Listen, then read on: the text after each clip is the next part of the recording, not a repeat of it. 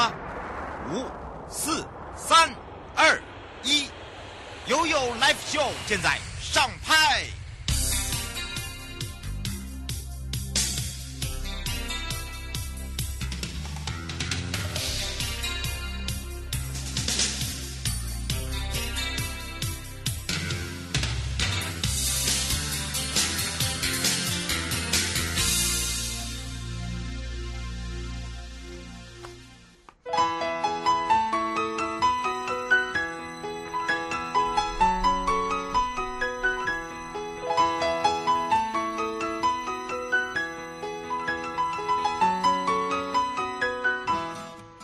时间来到了一点零三分了，再度回到了 You Live Show FM 零四点一正声广播电台，陪同大家。好的，我是你的好朋友瑶瑶，在我们这时间跟我们的生活法律生活法庭是有相关，在第一阶段呢，回到了台北地检，也是假释关时间了。今天陪伴大家是张文佳哦。那么今天呢，文佳要跟大家一起聊到，就是一般小企业在。充实公司资金的时候，有时候呢就会遇到了刑事犯罪行为。那到底是什么叫做刑事犯罪行为呢？包含了一般小企业啊，哦，他在扩充自己公司的这个内部资金的时候啊，常常会有一些哦触法，他自己都搞不清楚。那当然呢，哦，在公司法里面第九条验资不实之罪哦，它构成的要件有哪一些？包含了常见的太样又有什么？包含了呃，在证券交易法里面有。关于募集有价证券的正常程序到底是什么？今天会跟大家说明白、讲清楚。好，除了这以外呢，我们要回到了台北地检肖永昌检察官时间了。我们常常在讲哦，要向性骚扰说不哦。那么为什么这么说呢？其实呃，不管是男生女生，哈。呃，大朋友小朋友，其实大家都有所谓的保护权。那随着时代的一个演进，平等关系的观念啊，一直在进步，所以呢，要更加尊重不同性别甚至不同性向的人。所以今天呢，我们要来聊到的就是针对这个性别问题。那么性骚扰的定义到底是定在哪里？那么包含了诶，有一些法条哦。文字哦很生硬，可是呢，在生硬之时啊，我们常常听进去，左耳听右右耳出，然后问你说：“我刚才讲的那个法条，你懂吗？”哦，有听没有懂？好，很好，好，那这到底要怎么样让你有听有懂呢？好，包含了性骚扰是不是就是别人不喜欢啊、或者是说呃这个你讲的一些用词啦，哈、哦，跟这性有关，或者是说你对于。呃，这个所谓的性别有相关的言论跟行为，是不是也会有触法行为？今天就要好好的来跟大家说明。好的，当然除了这以外呢，我们也赶快回到台北地检检察官时间了。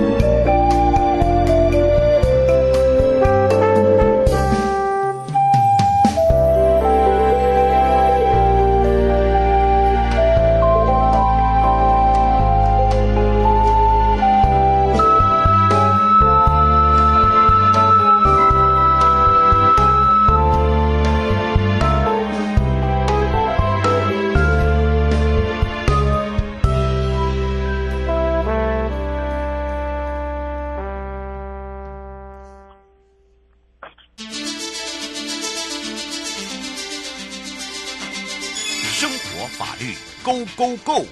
你我生活的好伙伴，我是你的好朋友哦。我是你的好朋友瑶瑶，再度回到了 u l i f e FM 零四点一正声广播电台，陪同大家。那么也预告了啊，今天来聊到就是一般小企业在充实公司资金的时候，常常会遇到一些问题哟，不小心就触发了。所以这时候呢，我们也开放零二三七二九二零陪伴大家。台北地检张文嘉检察官，我们赶快让文嘉检察官跟大家打个招呼，哈喽。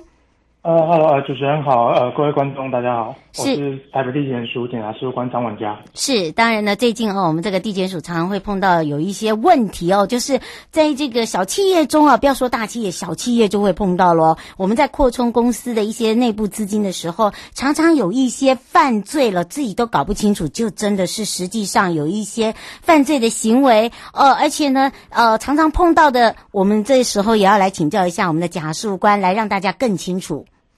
哎，是那个小企业哦，在筹募资金的时候，是要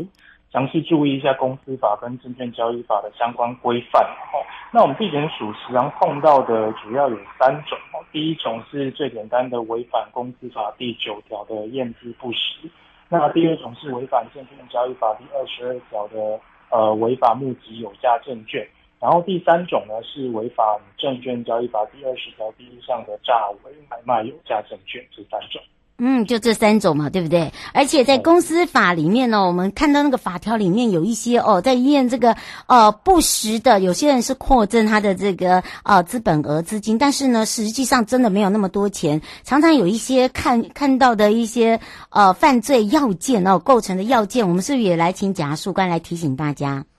哎，是。呃，台湾开公司最呃最多就是有限公司跟股份有限公司嘛，那他们的资本额呢，就是代表对债权人清偿责任的上限，然后所以公司法第七条呢就要求说，公司设立以及之后变更资本额的话呢，要先经会计师查核签证，并且向主管机关登记，来让呃让公众来查询哦，而且为了保障债权人实现债权可能性呢，这个。登记的资本额应该要保持稳固的不变哈。公司法第九条呢，它是规定说，公司因收支股款呢，股东并未实际缴纳，而已申请文件表明收足，或股东虽已缴纳，而于登记后呢，将股款发还股东或任由股东收回的话呢，公司负责人要处五年以下有期徒刑、拘役或呃罚金哈。嗯，那呃是。那实务上常见的状况就是，公司负责人去向人做短期的贷款，是。钱存入公司的验资账户，然后让会计师查核，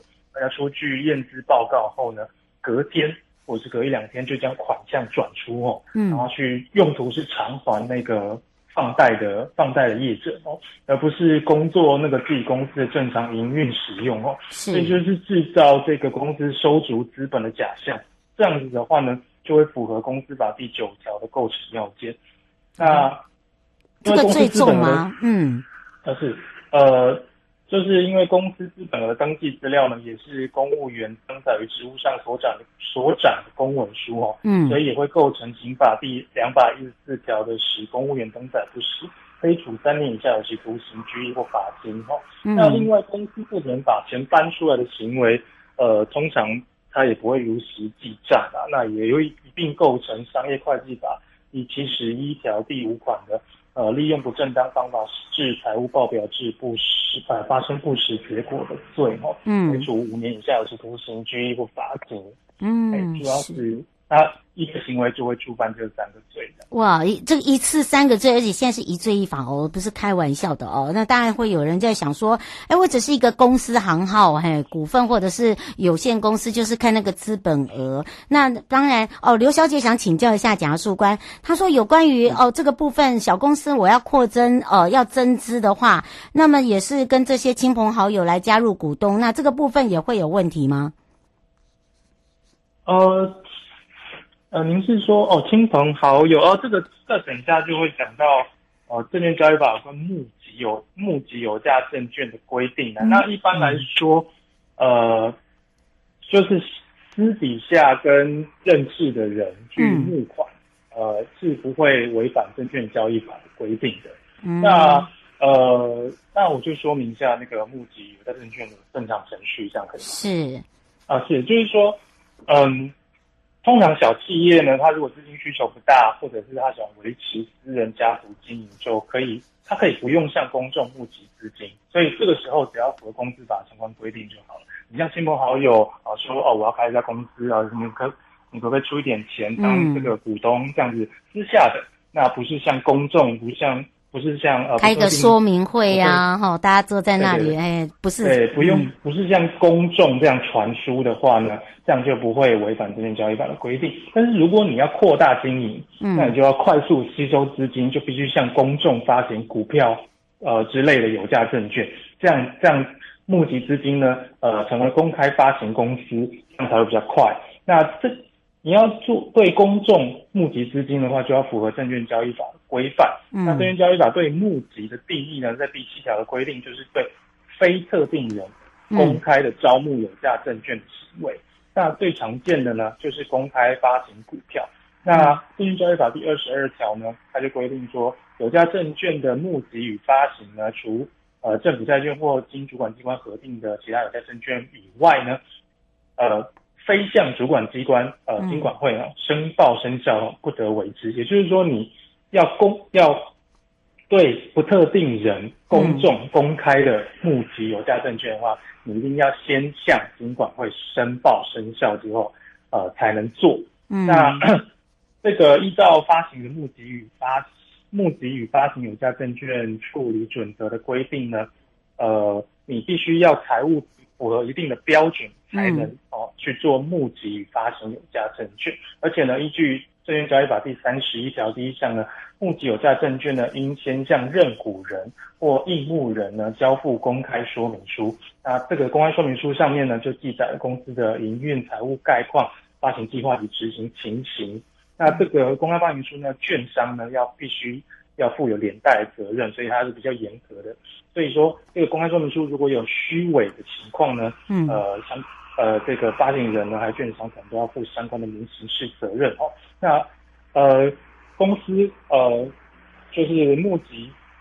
对公众募集发行有价证券之后呢，它就成为公开发行公司。那之后就要依据证券交易法的规定，财务业务都要持续的公开揭露。那如果之后呢，它的财务呃，跟内部控制呢有达到一定的要件跟门槛的话，它还可以申请股票上柜上市。嗯、那它对股票流通性还有募资能力就会大幅的增强，但它也要接受柜买中心跟证交所更严格的监理。哦，所以这个是一般公司募资的。一个流程，对不对？哦，我们只能接最后一呃，因为时间关系啊，我先想请教最后一个问题。呃，就是说，它是一个呃股份有限公司，它要增资的话，它不要不要上市上柜，它也是要照这样子的一个证券法申请吗？呃，对，呃，就是说，你只要只要对公众不特定的呃一般呃不特定的公众呢去呃发行股票去卖它卖他们股票吸收资金，嗯、就要。就要符合证券交易法第二十二条要申报生效的规定，并并并不只限上市跟上柜。哦，是哦。而且如果呃，最后就是证交法第二十条第一项大为买卖有价证券也是一样，它不一定是针对上市或上柜的股票，只要你有对公众呃去募集啊，或者是跟他买卖，嗯，跟不特定多数人买卖，嗯，呃。一个股票，它不是公开发行股票也没关系，但是你只要对有公对公众不特定的人去做买卖，还有募集有价证券的时候，然后你有虚伪，就是你有骗他，呃，你有给他不实的文件，然后诱引他来买买卖，这也会呃构成第呃证券交易法第二十条的诈伪买卖有价证券。那呃，刚刚证券交易法第二十二条还有第二十条。呃，违反呢都有相关的刑责。嗯，是哇，我真的要非常谢谢哦，我们的检察事务官张文佳哦，文佳检察事务官呢也为我们这个民众让大家比较了解哦，不管是只要是公开的哈、哦，就就真真的要再按照这个程序，而不是说哦，只是一个亲朋好友的一个部分了。不过时间关系，我们就要下次跟文佳空中见哦。好，谢谢。嗯，拜拜拜。好的，拜拜。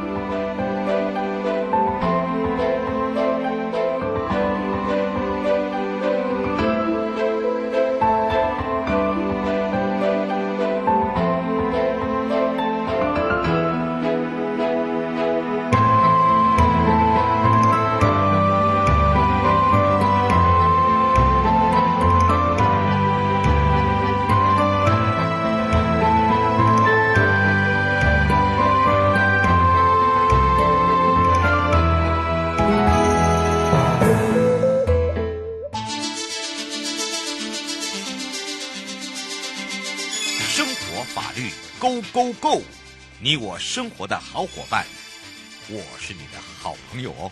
我是你的好朋友瑶瑶，再度回到了 You Live Show FM 零四点一正声广播电台，陪同大家。好，当然也预告了今天要回到台北地检萧永昌检察官时间了。那么我们要来聊到的，也就是性骚扰的定义了。那随着整个时间的一个演变，所以在针对了性别平等观念哦，大家都有一定的认知之外，还要更加尊重不同性别甚至不同性向的人。那么已经不是单纯说，哎，你有没有礼貌啊，有没有风度啊？啊，这个还有包含了道德观、道德层次等等。那么当然，针对这个性别的议题，也常常会在呃，不管是在舆论上面呢，或者是在这个社会议题上面，都会有听到、看到，甚至还有哦，这个不尊重而因而遭到，比如判判刑啦，呃，或者是逮捕啦。所以今天就要从这个性骚扰防治里面呢，我们来了解一下这个跟我们日常生活中有一些密切关联的话题跟议题，呃，跟一些这个用词哦，可能要特别注意了。所以我们也开放零二三七二九二零，让台北地检肖永昌检察官呢，跟我们全省各地好朋友打个招呼，哈喽！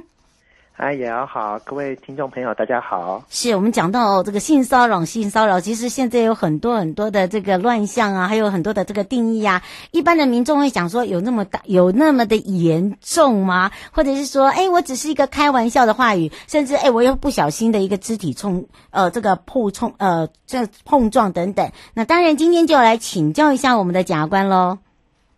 哦，好的。那个关于性骚扰的定义的话，最主要是规定在《性骚扰防治法》第二条。嗯，在《性骚扰防治法》第二条里面呢，性骚扰的法律定义是指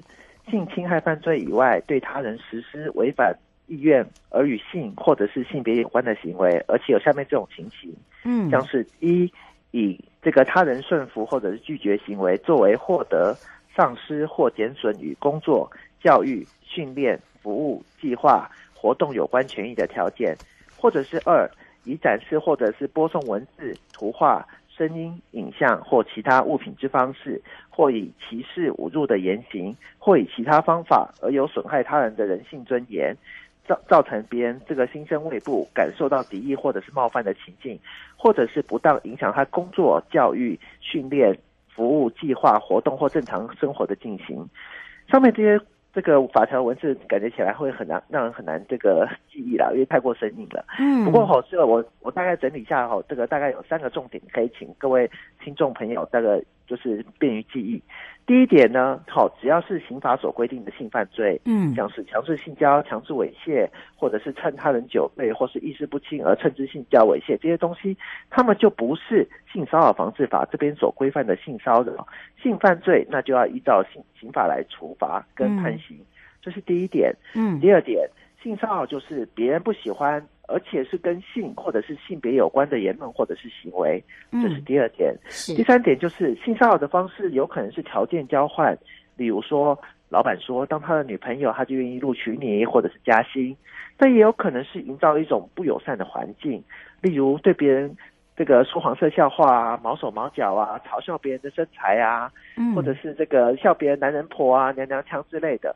好，这些让人感觉到不舒服甚至恐惧的言语或者是行动，都有可能会构成性骚扰的。嗯，是哦，刘小姐想请教一下，她说性骚扰防治法哦，这个常常在看到一些呃社会新闻，都是因为跟呃言语上还有触碰上，还有就是感呃听起来不舒服有关。她想问一下，就是说到底怎么去分辨啊？他是有意还是他是故意的？那么是不是也是一定是那个要收证？他说通常要走到法庭都会觉得很麻烦，他想请教。